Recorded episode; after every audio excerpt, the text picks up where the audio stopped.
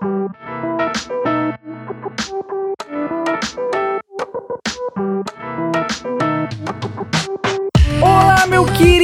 querida, seja muito bem-vindo e muito bem-vinda a mais um episódio do Existe um Microfone Entre Nós, esse podcast feito por mim, Igor Sarilho. E neste segundo episódio da sexta temporada, a gente vai falar sobre um assunto muito indigesto para certas pessoas, na é verdade? Porém, um assunto importantíssimo que tem que ser falado e tem que ser discutido. A gente vai conversar sobre o machismo. Machismo que sim existe na nossa sociedade e em lugares que você menos espera. E para falar sobre machismo, chamei aqui duas amigas minhas, comunicadoras natas, rainhas feministas maravilhosas, que é a Letícia Sevilha, que já participou de outros podcasts, inclusive o de relacionamento aberto, que você pode escutar também, e a Marisa Giarim ou Guiarim, eu sempre esqueço como pronuncia o sobrenome da Marisa. Perdão, Marizinha, perdão. A Marisa também participou de vários episódios já, você pode entrar aí no feed, você vai achar esses episódios. E a gente vai conversar sobre como o machismo tá incrustado na nossa sociedade. Elas vão contar algumas experiências machistas que elas já passaram, como o machismo impacta elas, impacta as mulheres, entre outras coisas. O papo tá muito, muito, muito bom, muito rico. Então, por favor, escute até o final. É isso, não esquece de seguir esse podcast na plataforma que você estiver escutando: Apple Podcasts, Google Podcasts, Spotify, Amazon Music, no Deezer também estamos lá. E se você está ouvindo pelo Spotify, dá cinco estrelinhas e aperta o sininho para receber as notificações. Isso é muito importante para o microfone entre nós. Certinho? Falei tudo que eu tinha que falar, então bora lá, bora bater um papo com o microfone entre nós.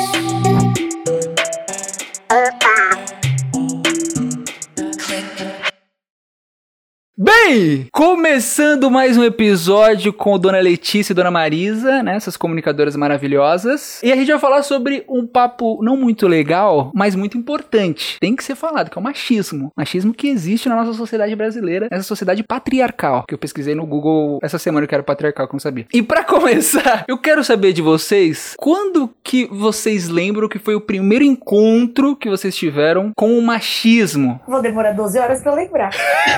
Porque porque, pelo menos para mim, eu comecei a perceber os meus primeiros encontros com o machismo muito tempo depois que eles tinham acontecido. Porque você tá de encontro com ele, mas você não sabe que é o machismo. Não sei se pra Mari foi dessa mesma forma, mas eu tenho um exemplo bem preocupante até que não acredito que tenha sido o primeiro, mas é um que me choca, que eu percebi que eu fui moralmente assediada por um professor no colégio. Eu só percebi isso muitos anos depois, quando começou a se falar sobre N tipos de assédio que o machismo trazia. Eu sempre tive muito busto, muito peitão. Falar busto pra falar bonito, não. Eu era peituda pra cacete. Vocês conheceram o antes e depois de cirurgia, né? Enfim, no colégio, então, quando eu tinha lá meus 15, 16 anos, eu tava no ensino médio e um professor, ele perguntou da minha nacionalidade. Nacionalidade não, descendência. Porque meu nome é espanhol e italiano, né? E o meu sobrenome Sevilha, então as pessoas associam muito a ah, Espanha, pipipi. E aí eu falei, ah, eu tenho descendência espanhola.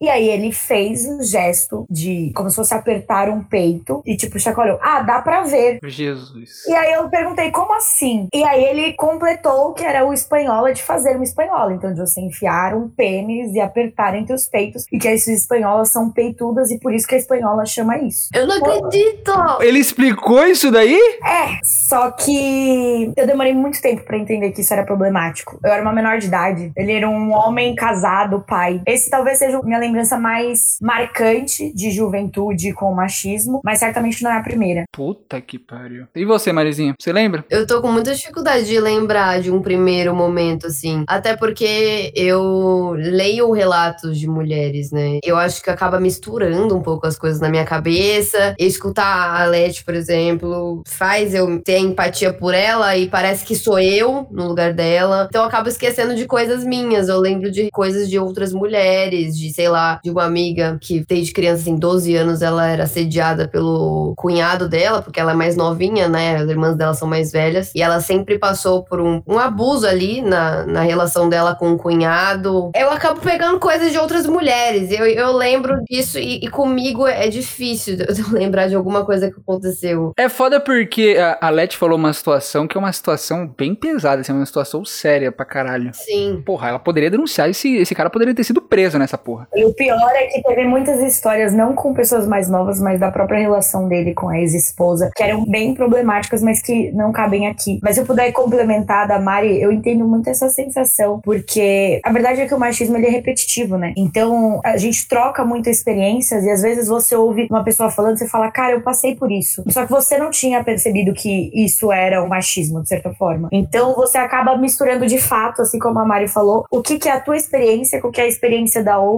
porque é muito próximo. Sim. E você sente a dor da outra pessoa. A gente associa muito o machismo ao abuso, né? Mas se você for olhar, tem as coisas mais sutis e eu percebo. Eu sou muito observadora, né? E eu percebo isso na minha família, assim. Eu fico muito brava porque não é perceptível pela maioria das pessoas. É tipo assim, uma ceia de Natal, por exemplo, quem é que prepara? São as mulheres. Os homens estão ali separadinhos, conversando, tomando uma cerveja, fazendo piada, e a mulher louca da vida, assim, correndo atrás da criança e fazendo jantar e bora. E, os ainda tem que vão ficar bonita na hora da ceia, porque se não ficar bonita na hora da ceia, é, É. um problema. E aí, se ainda uma mulher se junta com os homens e bebe cerveja e bate papo, também é julgada, né? Totalmente.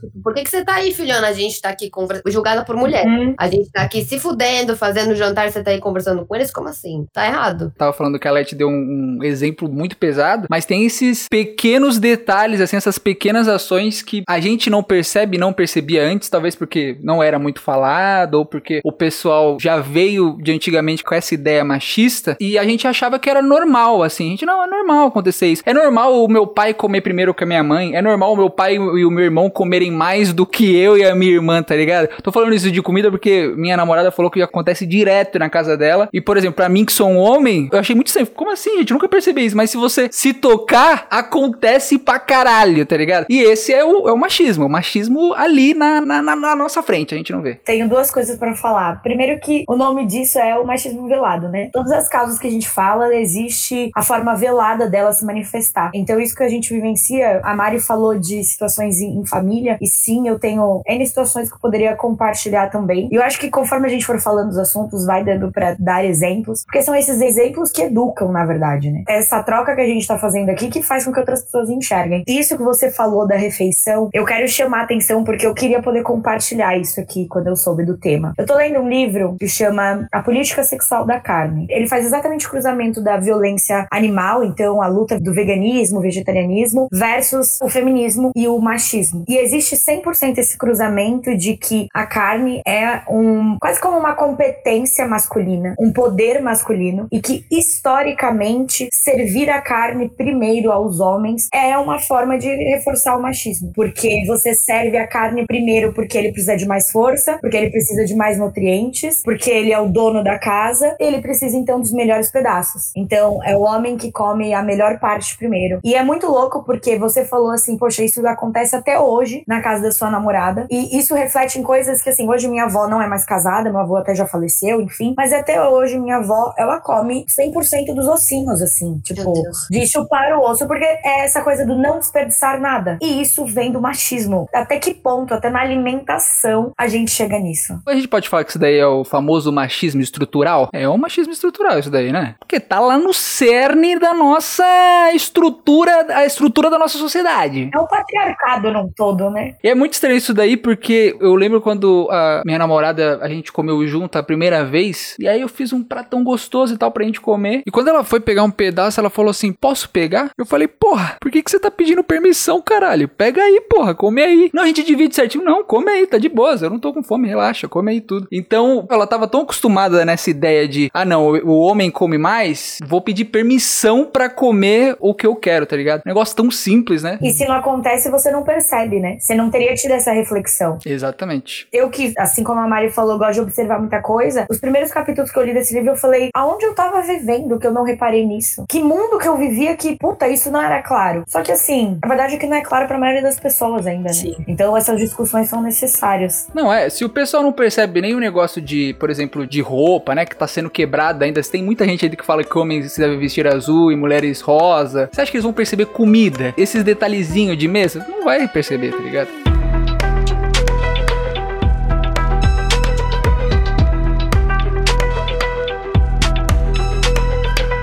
A Marisa falou um negócio que eu achei muito interessante. Ela falou no jantar de Natal, as mulheres também ficam julgando. Vocês acham que o fato de passar de geração para geração esse machismo acaba causando isso, acaba trazendo mulheres machistas também? Vamos falar a verdade? A gente viu nessa última eleição o lado de lá, o lado do 22, várias mulheres ainda seguindo uma ideia de patriarcado totalmente antiga, que mulher deve servir essas coisas todas. Me deu até um de vômito. Culpa da, culpa da sociedade isso daí? Quer começar, Mari? Você já tá engatilhada aí pra falar, pode falar. Não, é que eu, eu, vou falar, acho que eu vou falar coisa que eu não devo. Bom que ela dá uma relaxada, depois ela volta. Ai, eu acho que mulheres machistas existem, claro. E por que, que elas são machistas? Ao meu ver, elas estão na inconsciência mesmo. Elas não enxergam que são, elas não enxergam problema no que elas fazem porque elas aprenderam assim. Então não existe uma outra possibilidade. E aí, quando você abre a cabeça delas pra, tipo assim, existe outra possibilidade. Você pode ir lá com os homens tomar cerveja enquanto alguém faz a comida. Você pode não fazer a ceia. Simplesmente virar e falar, eu não vou fazer. Foda-se. Meio que abre um espaço na cabeça da pessoa e a pessoa fica tipo, meu Deus, como assim? Eu não estudo psicologia. A lei estuda, então ela pode falar melhor disso. Mas eu sou um pouco adepta dessas coisas. Eu faço terapia tem muito tempo, então vou pesquisando dessas coisas. E, ao meu ver, quando abre esse abismo, a pessoa fica assim, eu não quero me jogar. E, tipo assim, às vezes abre, ela tá se jogando e ela quer se pegar em alguma coisa. E o que ela se pega é o machismo. Ela vai se pegar no que ela já conhece. Ela não o vai. O famoso alugou um triplex na minha cabeça. É. é basicamente isso que acontece. Que é uma coisa nova. E acredito que pessoas mais velhas têm uma dificuldade. E falando, tipo, da minha mãe, minhas avós, tem uma dificuldade de lidar com coisas novas, né? Não quer enxergar. Vê que existe a possibilidade, mas fala assim: não, não quero ver mais isso. Eu vi que tem, mas não quero olhar mais. Aí vai pro outro canto e continua nesse processo do machismo, de julgando e propagando o machismo que vem de mulheres. Então, tipo, eu não acho legal jogar um hate em mulheres machistas, porque para mim é inconsciência. Até pros homens mesmo, mas depende. Sempre depende. Pra mulheres eu passo um pano, mas pros homens é difícil eu passar um pano. Tá vendo porque foi melhor deixar ela falar primeiro? mas assim, é, tem muitas reflexões para se fazer. Eu concordo 100% com essa questão da inconsciência. Quando você falou de machismo estrutural, todo mundo nasce machista, todo mundo nasce assim, né? A maioria das pessoas já nasce com essa, esses desenhos da sociedade e vai sendo desconstruído aos poucos. Alguns antes, alguns depois. É claro que uma criança, num primeiro momento, você vai ver que ela não tem julgamento nenhum. Ela não vai ser racista, ela não vai ser machista, ela não vai ser homofóbica, nada disso. Só que a convivência nessa fase de formação tão importante da personalidade, essa convivência social faz com que você acredite em coisas que nem você sabe porque acredita. Porque os seus pais defendem, porque são as ações que você vê na sua casa, porque são é, a forma com que tá passando algo na TV. Então você não nasce nesse, vou até corrigir, você não nasce machista, mas você se forma, você cresce machista e depois se desconstrói aos poucos. A Mari falou que de fato a gente tem que ser solidário, né? Eu acho que esse é um termo. A gente acaba passando um pano porque a maioria dessas mulheres que são machistas, elas não têm culpa de ser assim. É um, uma carga social. E eu acho que muitas vezes essa carga social também vem associada a causas religiosas.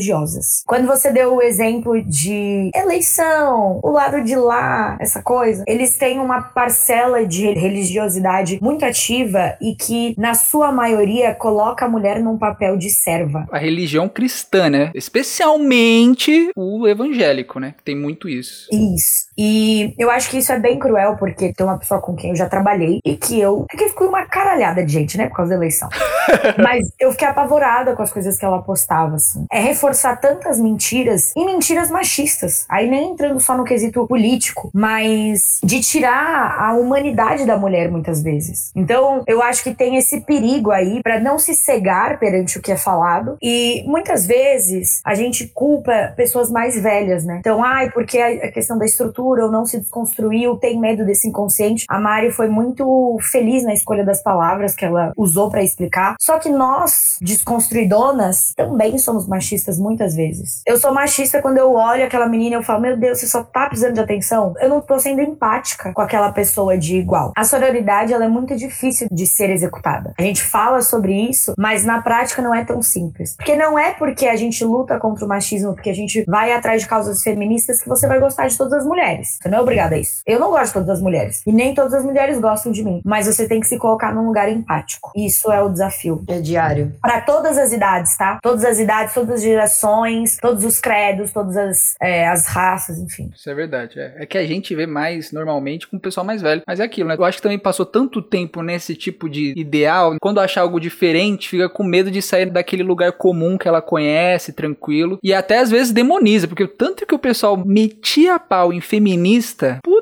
que ainda mete, né? Causa pra caralho, sendo que é um negócio que é necessário pra gente conseguir acabar, pelo menos diminuir um pouco esse machismo que existe, né? Associam a algo como se fosse um xingamento, né? Exatamente. Ah, você é feminista? Como se fosse algo pejorativo. Cara, eu sou e sou muito feliz com isso. O feminismo ele é associado a mulheres mal amadas, é, lésbicas, sujas, infelizes. Por quê? Porque historicamente a mulher que se revolta, ela incomoda, né? Então as pessoas precisam desumanizar essa mulher. Eu já ouvi até o termo feminazi. Feminazi. Ah, direto. Sim.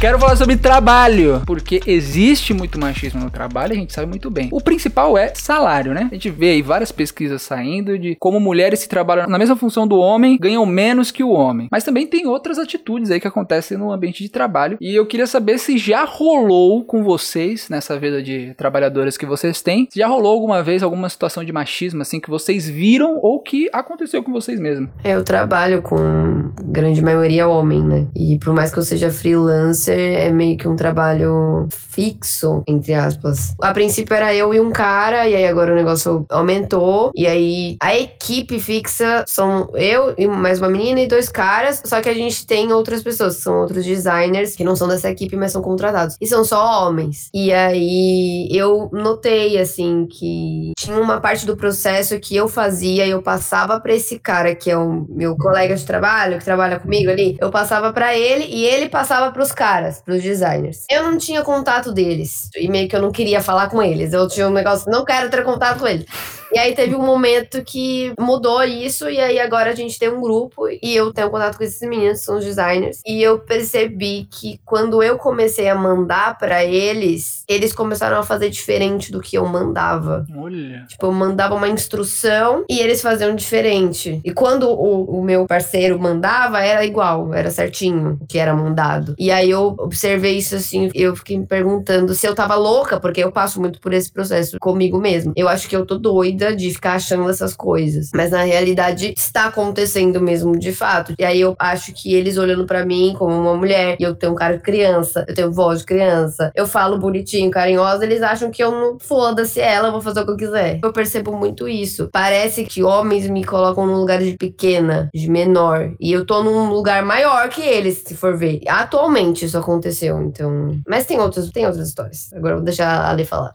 Cara, nisso eu sou muito privilegiada nada. Graças a Deus, né, Leti? Depois que aconteceu com você na escola? É. Porra, graças é, a Deus. Pelo amor de Deus. Meu Deus. Eu tive uma situação bem desagradável, meu segundo emprego, mais ou menos, que era um gerente. Ele era bem invasivo, vamos dizer assim, mas tirando isso, ok. Só que eu tava num trabalho que era bem feminino, né? Então, de ser consultora de vendas e tudo mais, é normalmente bem feminino. Depois, o outro trabalho foi tranquilo. E aí eu fiquei cinco anos em uma empresa que era uma marca de roupa infantil. Então, era majoritariamente majoritariamente feminino. A empresa devia ter, sei lá, dois terços de mulheres contra um terço de homens. Então eu vivia um cenário bem diferente de todo mundo, então não tinha essa coisa dessa diferença de salário e assim por diante. Talvez pelo meio ser uma moda infantil, algo bem maternal, dessem mais espaço para as mulheres. Então nunca vivi nada lá. E hoje eu trabalho num lugar incrível, né? E que luta muito por N causas sociais. Acredito que não tem problema eu falar, que é o Great Place to Work. Então, a gente avalia muito isso. Então, minha equipe tem um homem e o resto somos todas mulheres. As duas líderes da equipe são mulheres, tem equiparação de salário, enfim. Então, eu vivo bem fora da curva. Porém, eu avalio resultados de muitas empresas e converso com muitas empresas. Aí eu percebo o quanto eu vivo nessa bolha e o quanto a faixa de mulheres dentro da empresa normalmente é muito discrepante. Então, às vezes você tem 70% de homens na empresa inteira e 30% só de mulheres. E quando você vai olhar por cargo, é tudo em cargos pequenos. Cargos grandes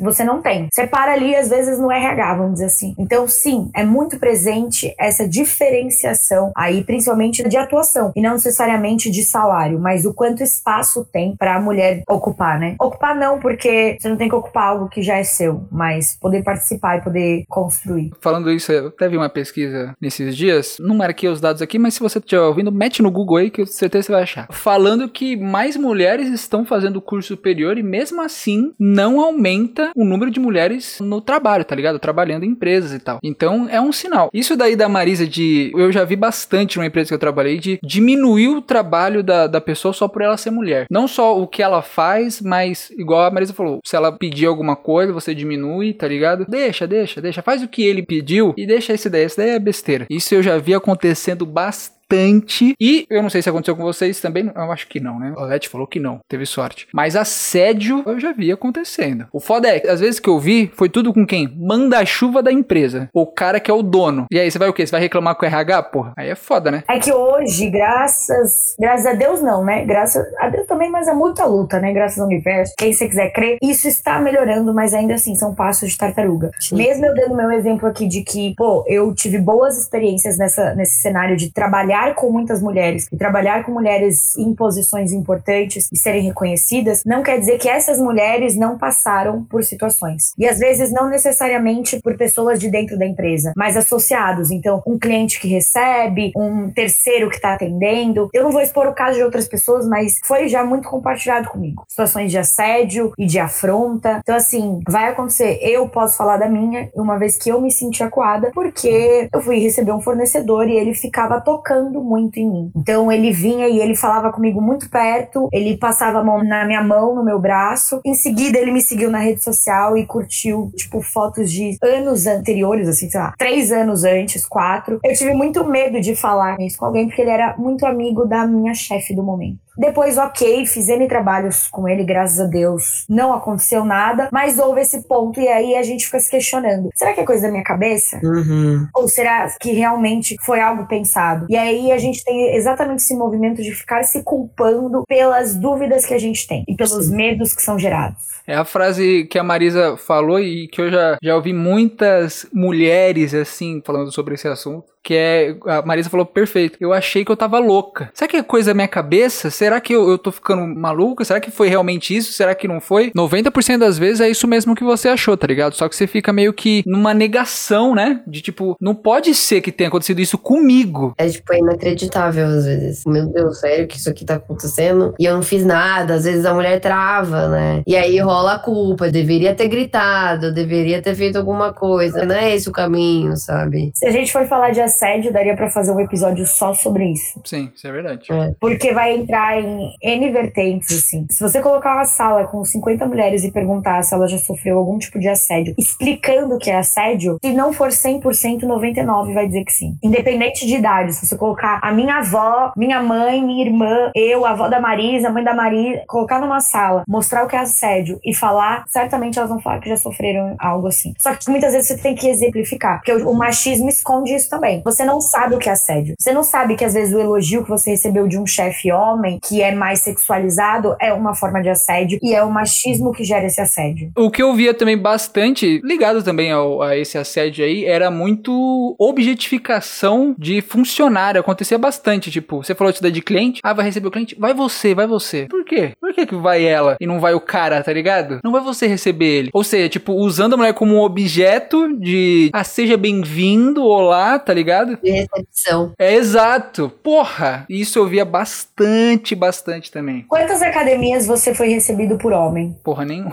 nenhuma. Ou esse meu segundo emprego era numa academia. Nós éramos só em mulheres. E a gente tinha que estar sempre maquiada, com roupas bonitas. E não que fosse paga pra isso. Mas assim, quantas academias pelo Brasil em 2022 você é recebido por homem ou atendido em parte de venda, qualquer coisa por um homem? Muito difícil. Mas academia, você fala academia de musculação. É, academia de musculação. Não, na minha tem uns homens. Mas é difícil mesmo, olhando. Mas é, é, uma, é um movimento bem raro. E homem é tão bom vendedor quanto mulher, né? Sim. Porque às vezes eles falam que a mulher cria mais empatia. Teu cu, né? Você falou isso daí? Pense em atendente de loja, de tipo loja 100, Casas Bahia. Você falou de roupa? Você vê alguma mulher tipo de calça? Muito difícil, mano. Tem que ir de saia, com a camisa social meio aberta, com batom, maquiada. E o homem não vai nem com a barba feita, né? Exatamente.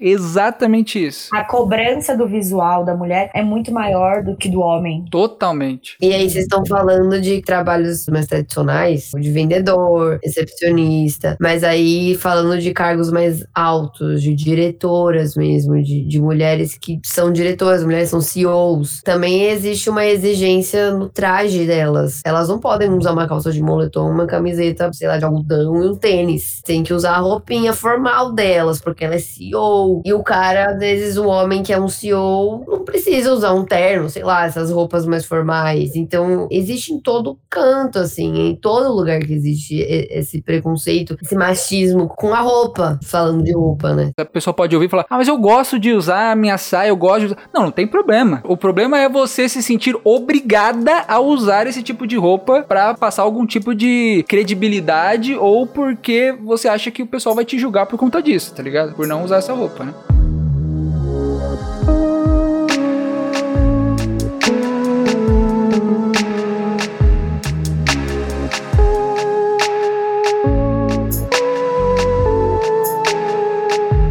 Liberdade é, de escolher o que quer, como quer, quando quer e agir dessa forma é o que a gente busca, né? É. é uma liberdade e uma equidade. O que muitas vezes a gente questiona é que a gente acha que quer algumas coisas. Você pode querer usar a roupa que você quer, a roupa comprida, tá sempre arrumada, andar de salto. Você pode querer isso porque às vezes realmente tem a ver com a sua personalidade. Só que vale o questionamento de o quanto isso tem a ver com a sua personalidade ou o quanto os fatores externos associaram isso a você. Eu já me peguei questionando muitas coisas que eu achava que eu gostava ou desgostava e eu olhei e falei, não, é porque me ensinaram que eu tinha que gostar ou desgostar disso. Uhum. Então, por isso que qualquer causa, qualquer luta que tem, é um questionamento constante. Sim. Que até aquilo que você acha que quer tem alguma coisa por trás. Sim, é a questão que tem que ser feita, e eu acho que todas as mulheres têm que se perguntar isso, é, isso faz sentido para mim? Eu realmente quero isso? E aí, falando de uma coisa mais prática da vida, uma coisa que me pega até hoje, mas que eu me forço a não fazer, é depilação. Sério, tipo, a minha mãe, ela ficou horrorizada com as minhas pernas. horrorizada. Ela fala: Não, eu vou pagar a depilação pra você, não sei o que. Eu falo: Eu não vou fazer. É dolorido. Eu não quero fazer, eu vou fazer quando quiser. Eu olho e eu não acho bonito, porque eu fui ensinada a olhar para minhas pernas peludas e achar feio. Só que eu não vou fazer, porque é ruim. É ruim passar pelo processo de depilação. A depilação a, a cera, por exemplo. Eu comecei a fazer isso quando eu tinha 12 anos, sabe? Eu nunca fiz uma depilação a cera. Nossa, é horrível, dói muito, dói muito. E a minha mãe falava assim: não tem que ser a cera, porque se você usar gilete, seu pelo vai engrossar. Não pode. E eu fiquei muito tempo só usando cera, só usando cera. Teve uma hora que o feminismo bateu na minha porta, eu abri. eu amei. E aí eu falei, eu não vou mais fazer depilação, mano. Eu não vou, eu não vou. As minhas pernas, assim, não vou. A perna é o principal. Porque, tipo, virilha é uma coisa que me incomoda, e aí eu tiro. A axila eu já tirei com laser, então não cresce mais. Mas as pernas crescem e eu deixo, assim. Eu vou pra academia de short com as pernas peludas. Eu vou pra praia de perna peluda. E eu sinto uma pressão minha, é uma autopressão de isso aqui está feio. E eu sinto uma pressão externa, de olhar para mim e ficar tipo, que nojento essa menina com as pernas peludas. Mas assim, é uma escolha minha. Eu não quero. Na hora que eu penso, nossa, isso aqui tá feio, eu falo, mas eu queria ter depilado. Não. Então é isso. E tem muita gente que fica, putz, mas eu, às vezes a pessoa fica na cabeça, se eu ficar pensando isso, eu vou acabar mudando a forma que eu sou, tá ligado? Gente, se você tá do mesmo jeito que você tava há 10 minutos atrás, já tá errado, velho. As pessoas têm que mudar, mano. Não tem como você ficar com a mesma cabeça de 10 anos atrás, de 20 anos. Não dá, tem que mudar, tem que mudar seu jeito, não tem jeito. Cara, é, tão louco isso que a gente tá conversando que, enquanto a Mari vai falando, eu pensei em 72 coisas diferentes. Eu já esqueci os 64, então talvez eu, vai, eu vou lembrando aos poucos. Mas uma vez eu fui sair com um cara. Não, na verdade eu fiquei com um cara aleatoriamente, assim, a gente tava ficando. E eu até falei pra ele assim: eu fui, a gente não tava afim de ir pro motel, nada. Mas a desculpa que eu dei foi: ah, nem tô depilada. E ele falou: Foda-se. é, tipo, quem se importa com isso? E aí eu fiquei: quem que se importa com isso? Eu, especificamente eu. Mas será que eu realmente importo? Aí ficou 45 minutos parada no carro olhando pro nada pensando. Olhando pro nada, falando pro ex. Mas assim, existem caras que se importam. E é uma boa parcela. Mas é isso que a Mari tá falando. Muitas vezes a gente tem dificuldade de encarar as coisas. E eu acho que um ponto legal de trazer é. Quando a gente fala de machismo, automaticamente a gente fala de feminismo. A gente vai trazendo os contrastes. E uma coisa muito importante de falar dessas lutas é que um grande problema é que elas são seletivas. A gente tá aqui falando de machismo e nós somos duas mulheres brancas. Quando você pegar uma mulher negra, uma mulher indígena, uma mulher com deficiência, ela vai falar sobre machismo com outro viés. Porque a luta ela não é única. E cada vez mais a gente vê as lutas sendo segmentadas, entendeu? Segregadas. Pô, a gente já viu segregação e a gente viu que isso é errado. Então a gente tem que pensar em trazer mais inclusão para todas as causas. Dá pra você fazer um outro episódio de machismo só com outros grupos de mulheres. Pode falar do feminismo negro. Sim. Verdade, verdade, isso é verdade. Por exemplo, o machismo para uma mulher com deficiência, ela vai dar exemplos que a gente nem imaginaria passar. É. É bom que já abre caminho pra vários episódios, dá pra fazer vários episódios aí. Pode fazer uma temporada só disso. Só de causas femininas. Porra, totalmente.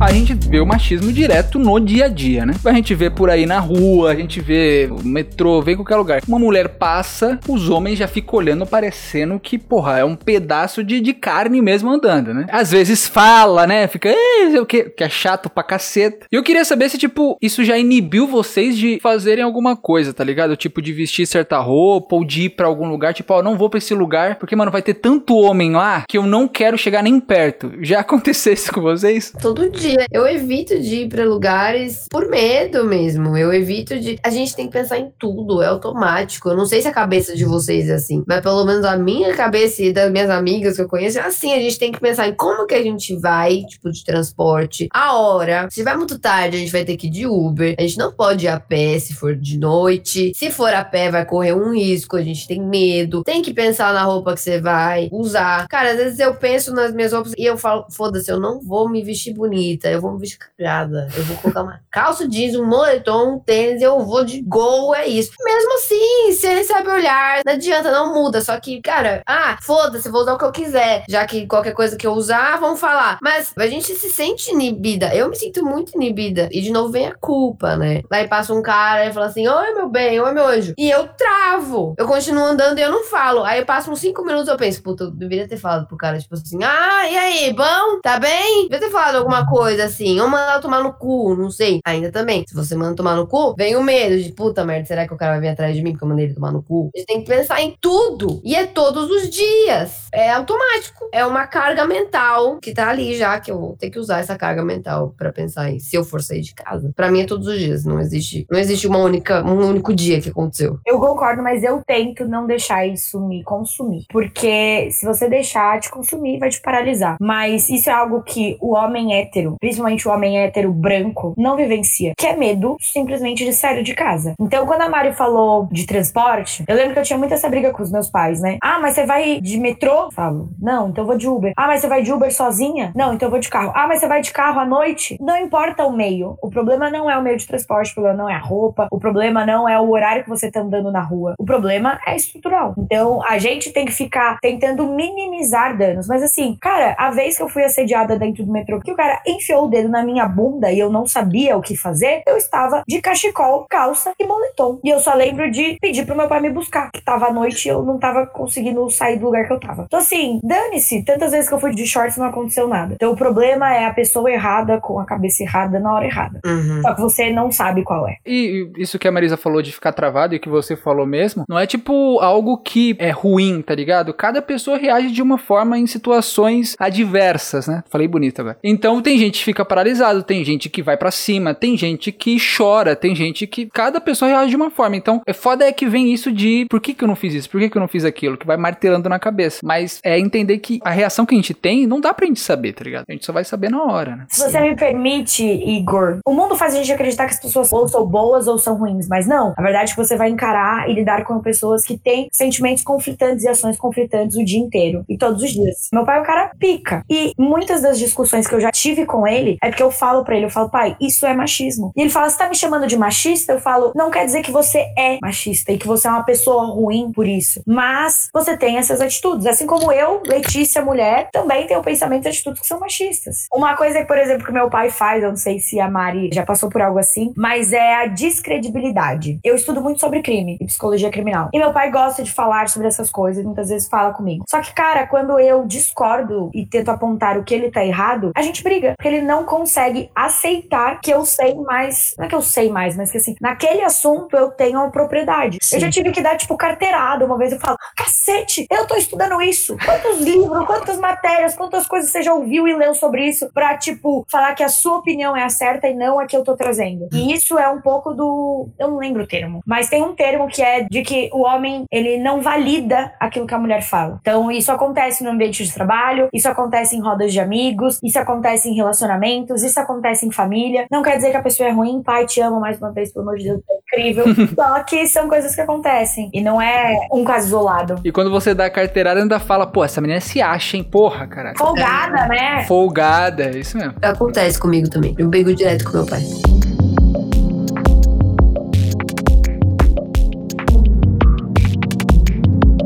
Antes da gente ir pra pergunta final, pra parte final, tem uma coisa que eu tinha que falar que é o machismo nos relacionamentos amorosos. Primeira coisa que eu queria saber de vocês é se vocês já se relacionaram com alguém que era machista ou, como a Leti falou, que tinha pensamentos machistas, ideias machistas e algumas atitudes machistas. Já aconteceu com vocês? Sempre tem. É aquilo, tipo, ah, é- você é machista? Pra mim, todo mundo é machista. Só que tem os graus e tem a abertura, se a pessoa quer mudar aquilo ou não. Então, acho que como eu só me relacionei com homens. Uma pena, hein? Uma pena, Marizinha. Tá perdendo uma vida maravilhosa.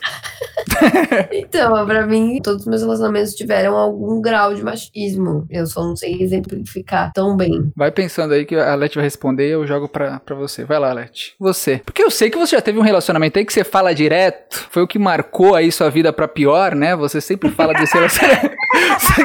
não, é que aconteceu não sei o quê, mas eu não falo. Sempre falo em todo podcast, você fala isso. Aí no meu ex, taranã, mas eu não quero falar sobre isso. É assim, eu tenho alguns ex. Ex-namorados, ex-casos. Mas a primeira coisa que eu vou falar é de agora, né? Já estive em outro episódio com o meu Mose Mose. E, cara, eu acho que eu vivo muitas vezes fora da curva, assim. Que às vezes eu acho ele mais feministinha do que eu, em algumas coisas. Tipo assim, de me fazer pensar e a gente troca muitas informações. Então, hoje eu me sinto num lugar muito seguro. Não quer dizer que ele nunca teve atitude machista ou foi desrespeitoso, enfim. Não é perfeito e todo mundo está em desconstrução. É um processo. Então, o que eu vivo hoje, sim, eu sinto que é diferente. Mas, quando você começa a olhar coisas passadas, sempre tem. Esse outro relacionamento que eu tinha, vai parecer escroto que eu vou falar, mas eu não gostava porque ele gostava demais de mim. E ele gostava demais de mim de um jeito que não é saudável também. E assim, o machismo acontecia nesse relacionamento por conta da família. Então a família trazia situações machistas para a relação. Esse outro relacionamento tinha de fato uma estrutura muito patriarcal que vem do pai dele e que tinha toda uma relação machista em volta disso. Dessa forma eu fui atingida. No outro eu era bem nova, eu já não lembro tanto. Agora o que eu gosto de chamar atenção é como que se divide as tarefas em casa, né? Hum. Isso vem o machismo. Eu, por exemplo, faço muito mais coisas do que o meu namorado. Porém, a gente divide de forma proporcional. Eu odeio cozinhar. Então, ele fica com essa parte da cozinha e assim por diante. Só que eu sei que eu tenho mais responsabilidades do que ele em casa e porque eu centralizo isso em mim. Então, às vezes ele fala, eu peço ajuda, eu falo, pô, faz isso aqui, faz aquilo e assim por diante. E aí ele fala, puta, não consigo agora porque tô trabalhando. Eu também tô trabalhando, eu também trabalho de casa. Então, assim, não é por mal, não é porque é um exemplo ruim, mas a Marisa tá tomando uma cerveja aqui agora. Eu não, não, não. Concentrei. É água. Pareceu muito que ela tava metendo um draft pra dentro da, da galera. Olha isso. Ai, gente, tô tão acostumada que eu nem sabia que ia causar alguma coisa.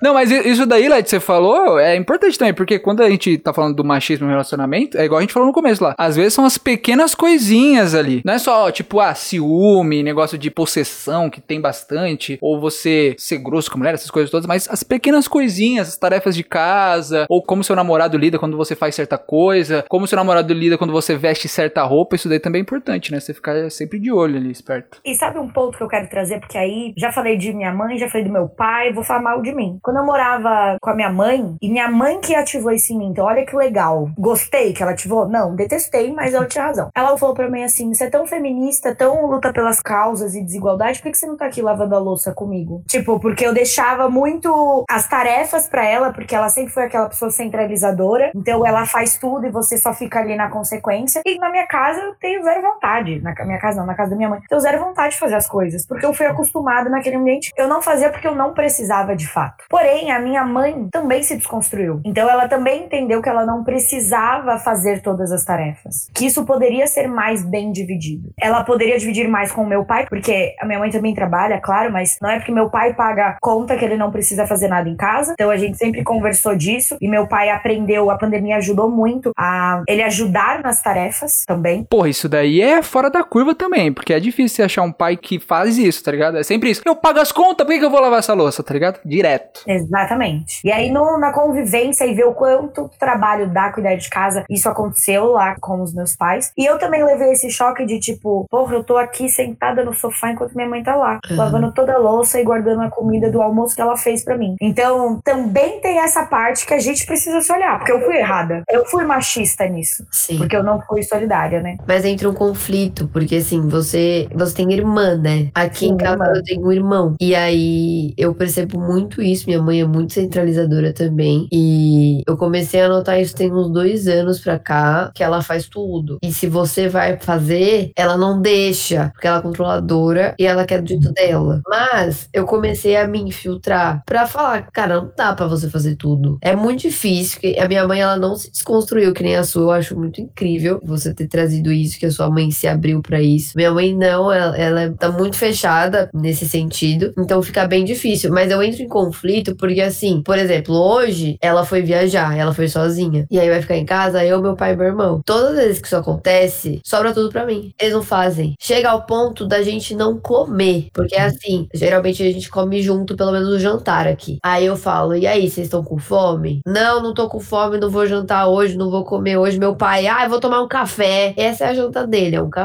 Mas se minha mãe tá aqui, todo mundo janta. Então eu percebo que a minha mãe é realmente um ponto. Se ela sai, todo mundo se perde. O conflito que entra é tipo, sobra tudo pra mim. Se eu começo a pegar um pouquinho da carga dela, vai ficar eu e ela, e a gente vai ser o, o centro da casa, e eles não vão fazer nada. Então eu fico meio, meu, a gente tem que cobrar deles, não tem que cobrar, tem que ficar em silêncio, tem que fazer esperar que eles façam. Aí uma outra situação que só vou trazer rapidinho de exemplo. Agora a gente tá passando uma situação pouco complicada com as minhas avós. A mãe da minha mãe tá internada e ela tem irmãos, mas ela é a principal, óbvio. Ela é a controladora, o pivô de tudo. Ela vai e cuida da minha avó. A mãe do meu pai também tá doente, não tá internada, mas ela tá em casa com o meu tio. A minha avó, o meu pai e o meu tio. Não tem mulher nesse meio, além da minha avó, né? Não tem uma filha mulher. Eles não sabem cuidar dela. Eles não sabem cuidar dela. Quem cuida dela é a minha mãe. E E já a- tá cuidando da mãe dela. Exatamente. E uma amiga da minha mãe. São duas mulheres mulheres externas àquela família que cuidam da avó, mãe do meu pai. Eu fico, gente. Isso é 100% estrutural. Totalmente. Porque se você parar pra pensar, lá em 1900 e bolinha, às vezes não tão distante, né? Quem trabalha é o homem, quem cuida da casa é a mulher. Então todas as tarefas da casa são responsabilidade da mulher. Cuidar dos familiares, cuidar dos filhos, cuidar da comida, cuidar da limpeza, cuidar das roupas. Então isso é como as pessoas foram formadas. E mesmo que hoje a mulher trabalhe e trabalhe fora de casa, isso continua acontecendo. Sim. Então, por isso que você vê as mulheres, na sua maioria, dando conta de resolver tudo. Ela é mulher, ela é mãe e ela é mãe muitas vezes dos maridos. Sim. Sim. Isso acontece. Exatamente por causa disso que ainda não foi totalmente desassociado. E isso porque, gente, faz muito pouco tempo que a mulher tá atuando de fato no mercado de trabalho. Cara, eu fui assistir um, um musical, não sei se ouviram falar, chama Elas Brilham. E é a história de grandes mulheres pela música e eles vão cruzando com conquistas das mulheres e situação das mulheres ao longo da história. Tem conquista que é de 2017. 2017 foi ontem. Então, assim, a gente tá caminhando com passinhos muito pequenos pra gente tirar todos esses moldes que a gente ainda vive, sabe? Sim. Eu vou falar pra Marisa, vindo de um homem hétero, branco, cis, que já passou por essa situação. Já passei muito por essa situação já. Minha mãe também é toda. Acho que toda mãe é igual, não, não tem jeito, velho. Controladora, você entra tudo nela, você vai mexer, mãe, posso cortar? Não encosta a mão, não mete a mão que você vai fazer merda.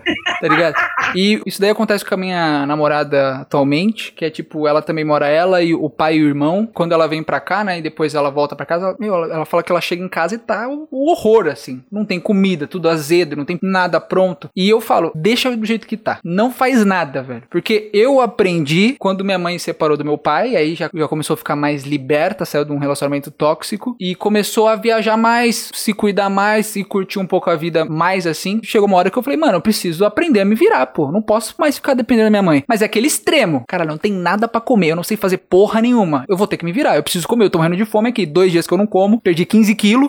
Eu preciso aprender a fritar um ovo, tá ligado? Aí você vai e você aprende. É só assim. É só assim, é só levando na cara pra pessoa mudar, tá ligado? Tanto que agora aqui em casa, a Beatriz come melhor na minha casa do que na casa da família dela, tá ligado? Já pode vir morar com você, né? Vamos fazer essa mudança, Beatriz? Eu falo pra ela, né? Eu falo pra ela, mas tudo bem. Porque, pô, quando ela chega, eu já penso, pô, vou fazer um pratinho gostoso pra ela, vou fazer um, um bife parmegiana, um negócio gostoso assim. O que acontece é que vocês não moram junto ainda também, tá? Vou contar esse segredo. Isso daí sim, isso daí sim. Mas eu falo que a gente é até o casal moderno, porque ela sempre que trabalha mais e eu que fico lavando a louça, eu fico cuidando da casa e tal, que eu gosto, assim. Mas é difícil, é difícil. Eu acho que pra um homem aprender tem que deixar ele se fuder. Se você pegar essa, essa, essa responsabilidade de, ah, vou cozinhar aqui já que não tem nada, eles vão montar nas suas costas e vão fazer com que você faça tudo. E se tiver que ficar pedindo comida até aprender, que peça. Mano, os caras sabem, eles são adultos, gente. Pelo amor de Deus, velho. Às vezes parece que não é. Mas antes da gente ir para a parte final deste papo que está maravilhoso, chegou a hora dele, o Williams Glauber, o jornalista mais calvo do Brasil. Chegou a hora da coluna do Williams Glauber, a coluna do meu irmão. Ele tá sempre aqui trazendo informações, trazendo estudos que complementam o assunto do episódio. Ele faz uma pesquisa árdua e incisiva sobre o assunto. Tô falando bonito, hein? Tô falando bonito. É isso. Fiquem com a coluna dele aí. Daqui a pouco eu estou de volta. Muitos bons dias, boas tardes, boas noites, queridíssimo ouvinte deste podcast maravilhoso. Eu sou o Williams Glauber e é, o programa de hoje é sobre machismo, né? E na minha coluna a gente vai dar uma, uma aprofundada. Vamos lá. Muito se fala aí sobre machismo, né? As consequências sociais do machismo. Mas nem tanto se fala assim das consequências econômicas, porque sim, gente, o machismo destrói até mesmo a economia de um país. O que significa que um país machista é necessariamente um país mais pobre. Hoje no Brasil, um homem branco, paulistano e que tem curso superior, ele ganha 69% a mais do que uma mulher branca, paulistana e com ensino superior, estando no mesmo cargo. Uma pesquisa do Instituto Locomotiva confirma algo que alguns de nós já sabemos. O machismo, ele precisa acabar com urgência. Se não for por uma questão de justiça, tem que ser por uma questão de inteligência mesmo. E essas não são palavras minhas, tá? É do Renato Meirelles, que é presidente do Instituto Locomotiva. Ele estima aí que nada menos do que 461 bilhões de reais poderiam ser injetados na economia brasileira se o salário das mulheres fosse equiparado ao dos homens. Então, se todas as mulheres nos mesmos cargos dos homens recebessem os mesmos salários, a gente teria aí injetados na economia brasileira 461 bilhões de reais. Bom, aproveitando que a gente tá em um novo ciclo político deste país, né? Essa foi uma promessa do Lulinha. Ele falou aí que nesse terceiro mandato dele, que começou agora em 2023, ele se propõe a cumprir isso, né? Equiparar os salários, então vamos ficar atentos. Bom, historicamente, só o simples fato de as mulheres fazerem parte do mercado de trabalho mudou completamente a forma como a gente organiza socialmente o Brasil. Lá em 1995, só 20% dos lares brasileiros eram chefiados por mulheres, né? O que quer dizer o quê? Que a mulher é a provedora, é ela que custeia ali toda a lógica da casa. Hoje esse número já saltou para 40%. É óbvio que o entrave para que o machismo perca força é o próprio machismo, né? Isso ninguém ninguém discorda. E nessa mesma pesquisa do Instituto Locomotiva, 3 em cada 10 homens acreditam que é justo mulheres ocuparem menos cargos de chefia do que os homens. Sabe qual foi a justificativa que eles deram? Porque as mulheres engravidam e aí elas saem de licença maternidade, então elas podem representar um prejuízo para a empresa. Bacana, né? Você quer mais sinais desse machismo estrutural? Ó, nessa pesquisa, para cada 2 de 10 homens, eles acham constrangedor uma mulher ganhar mais. E aí, quando você ouve isso das mulheres, a gente tem a prova viva de que realmente é esse o motivo. 72% das mulheres que participaram dessa pesquisa disseram que o homem se sente inferior quando ela é mais bem sucedida do que ele profissionalmente. E para fechar, a gente vai amarrar tudo isso com números que ilustram o machismo no Brasil de uma forma bem geral. De acordo com o IBGE, 51,5% da população brasileira é feminina, é de mulheres. A gente colocando aí na ponta do lápis são quase 5 milhões de mulheres a mais do que homens. E aí, quando a gente vai olhar, por exemplo, para a Câmara dos Deputados, 10% das cadeiras ocupadas são ocupadas por mulheres. Tá bom o que é mais, querido? É isso, amor. Vamos destruir esse machismo aí, tá bom? Se cuide, seja menos machista escroto. E até a próxima coluna. Beijo, beijo.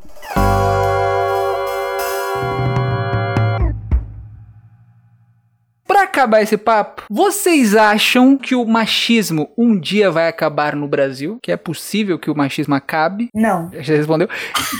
e como vocês acham que a gente pode trabalhar para que ele acabe ou pelo menos para que ele diminua na nossa sociedade? Ensinando mais sobre esses temas na escola. Como vocês acham que a gente pode trabalhar isso para diminuir um pouco o machismo? Já que eu falei não logo de cara, eu vou me justificar. E a Mari tá com uma cara de muito reflexiva, ela vai vir com uma frase linda para fechar o episódio.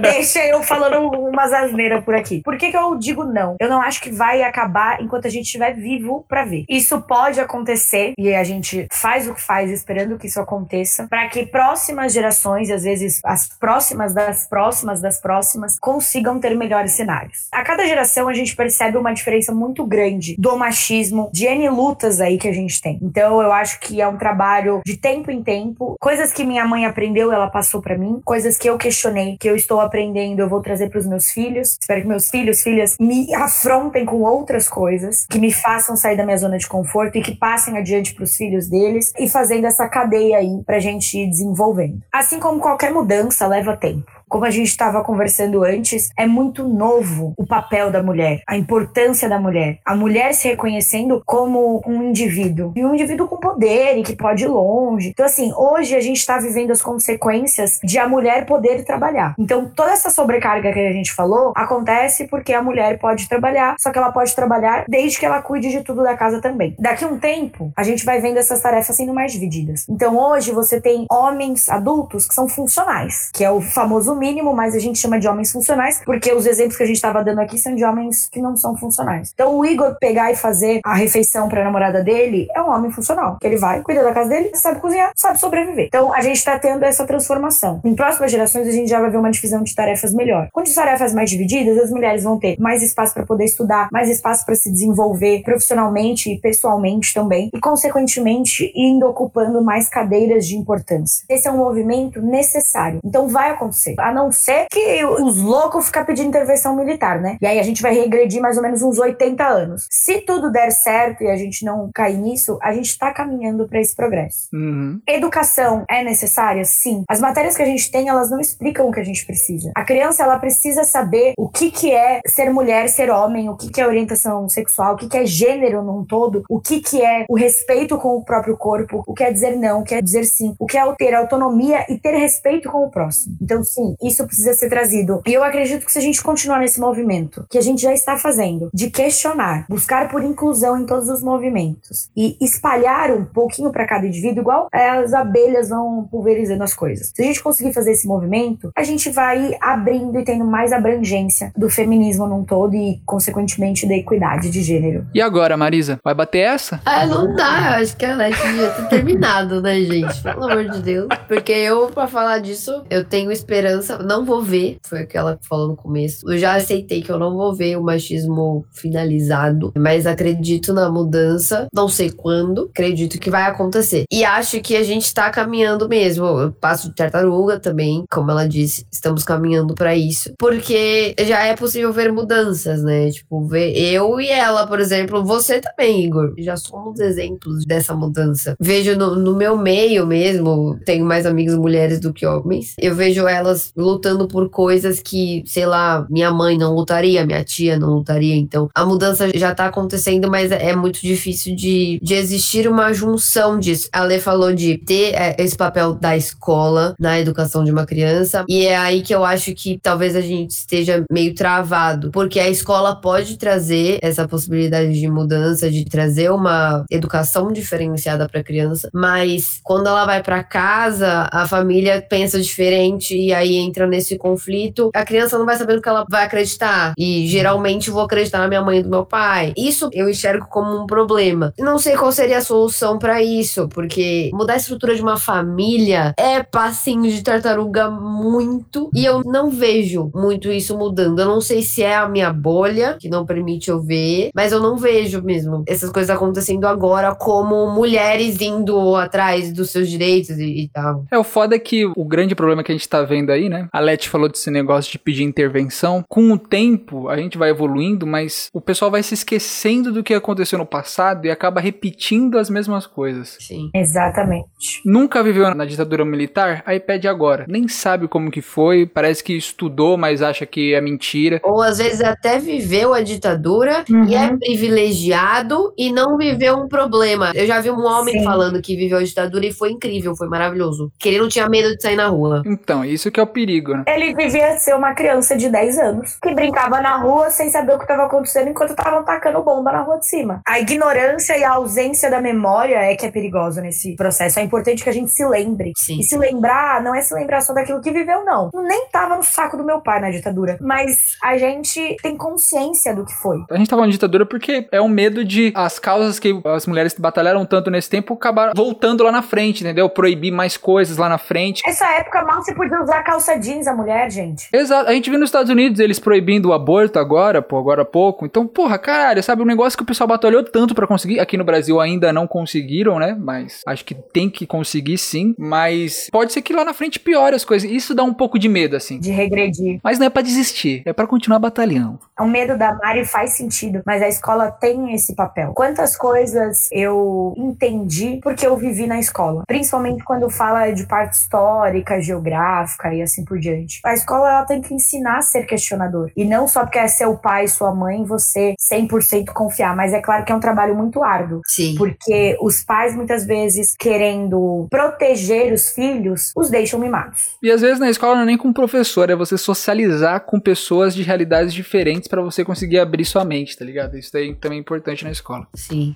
É isso, minha gente! Eu queria agradecer vocês por terem participado, terem tirado o tempinho pra gravar comigo. Muito obrigado, Marizinha, por ter bebido cerveja no meio da live pra, pra conseguir salvar um pouco da garganta. Obrigado, Lete, por ter chegado correndo em casa pra gravar o podcast. Admiro demais vocês, já falei isso, vocês falam muito bem. E aquele fechamento clássico de podcast. Redes sociais, divulguem, por favor. É, eu quero só primeiro agradecer, né, pelo convite de novo. É o terceiro que eu participo, muito feliz. Gosto muito do seu trabalho. Eu admiro muito o seu trabalho, admiro muito você também. Tá, rede social. Eu vou passar o meu profissional. Pode ser. É o Mari Queen. Mari com dois Is e Queen de Queen, de rainha. Você tá fechando o Jobs? Antes você tava, né? Não tá mais? Tô, tô fechando. Se aparecer, vamos. A gente não reclama de dinheiro, né? Quer dizer, a gente reclama de dinheiro, né? Da ausência dele. Exatamente. E você, Lete? Bom, eu vou agradecer também. Eu amo. Quando chegou sua mensagem convidando, eu virei pro Fábio. Eu falei: Olha, amor, eu vou falar só mais um pouco. Porque eu amo essa troca, cara. Eu gosto de conversar sobre qualquer assunto e a verdade é que quanto mais a gente fala, mais a gente aprende, né? Falam que ensinando é a forma de aprender, então compartilhar é aprender também. Sou muito fã também do que você faz, já falei que você é meu apresentador aí favorito. Muito obrigado, muito obrigado. E tô feliz que também é minha terceira participação, então talvez eu e a Marisa possamos formar duplas. Esse é uma boa, hein? Meu arroba não é profissional, meu Instagram é zero profissional, vocês vão ver que eu falo um monte de asneira, mas tem gente que gosta. Então é arroba let, L-E-T, Sevilha, S-E-V-I-L-H-A. O Igor provavelmente vai escrever, mas é isso. Vamos trocar figurinhas aí, galera. É isso, vamos dar aquele tchau do podcast, né? Muito obrigado de novo. Tchau, tchau, minha gente, e até a próxima. Tchau, gente! Tchau, obrigada.